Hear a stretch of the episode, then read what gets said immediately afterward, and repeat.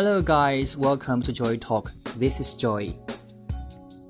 那么在昨天的节目当中呢，Joy 也和大家聊了，孩子最好是在十岁左右，慢慢的开始循序渐进的学习语法会比较好。也就是大概在孩子小学三四年级的时候。那么作为家长和老师，我们可以如何帮助孩子更好的掌握语法，并学以致用呢？那么今天我们就来谈一下。首先，我们要知道，胳膊拧不过大腿，意志拧不过科学，什么意思呢？就是如果你的孩子或者是学生总是学不会语法，那么请放松，他本来就还没到学习语法的时候，你别吓着他，也别批评他。如果他产生了厌恶的情绪啊，那么之后的学习将会更加的难。很多成年人已经忘记了做小孩是怎样一种感受，小孩呢也无法提前体验大人的思维模式，所以各位家长老师，请让大自然做工，也让专业的老师做适合的选择。第二点很重要的是，让孩子保持好感是最重要的。那么对于十二岁以下的小同学，语法并不是他们的学习重点，在这个年龄段的学习重点是。对英语的好感，对好感，我再说一遍，好感重要的事情说三遍。例如，我们可以让学生对英美国家的文化产生好奇，比如说，咦，英国有穿得漂漂亮亮的王妃啊，美国有这么多能唱能跳的明星啊，NBA 的篮球好酷啊，这些球员接受采访的时候都是什么样的呀？那么好感还有另外一个因素，就是获得奖励，所以我们应该多鼓励、多夸奖、多表扬孩子，让孩子把学英语和社会认同联系在一起。这也就是为什么很多小孩爱上外教课的原因，因为外国的老师呢，通常会比中国的老师爱表扬学。那我们反过来说，如何可以灭杀孩子对英语的好感？那就是强行让他们背。让他们学和生活无关的东西，不管多么经典呢，也是白费的。因为英语不好而被羞辱、贬低、批评。如果是你，你能喜欢这样的学习方式吗？那么第三点呢，就是可以让孩子自己悟出语法。细说起来呢，总共是三步。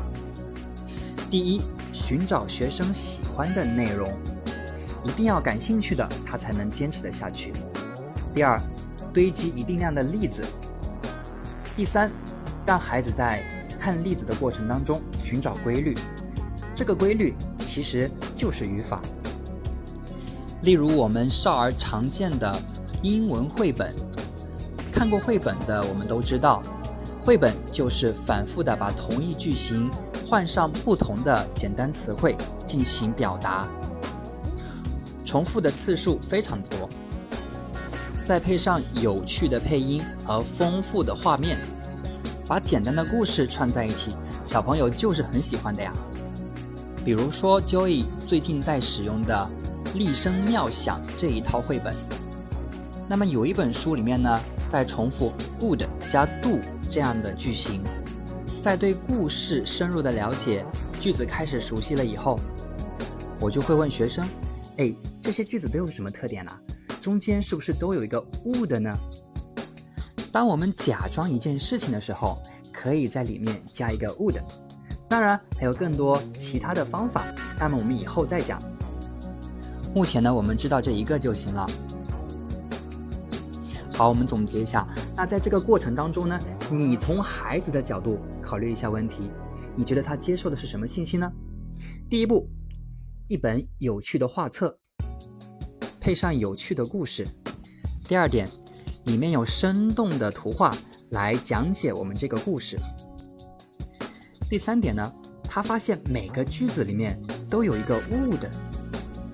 最后呢，他发现了一个规律，假装用英语怎么说。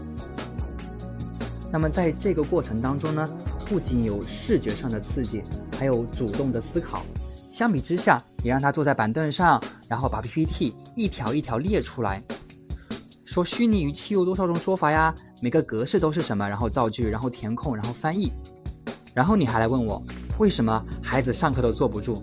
那你说为什么呢？最后我简单的总结一下，那我个人认为，七到九岁应该可以给孩子介绍一些简单的语法规则了，但不要大篇幅的给语法条目，这反而会增加学生的数学恐惧，也就是所谓的 math anxiety，也就是大量公式规则而引起的焦虑。那么，所以这个时间段简单就好。九岁之后呢，可以给学生一些简单的入门的语法。十一岁以后，再逐渐引入比较复杂的现象。当然，这一切的一切，语法所依托的内容都应当是有趣的、有用的、贴近生活的。我们要记住，语法是用来沟通的，不是让人背诵的。好，这就是我们关于语法学习节目的全部啦，希望你们有所收获。好，今天我们就说到这啦，拜拜，See you。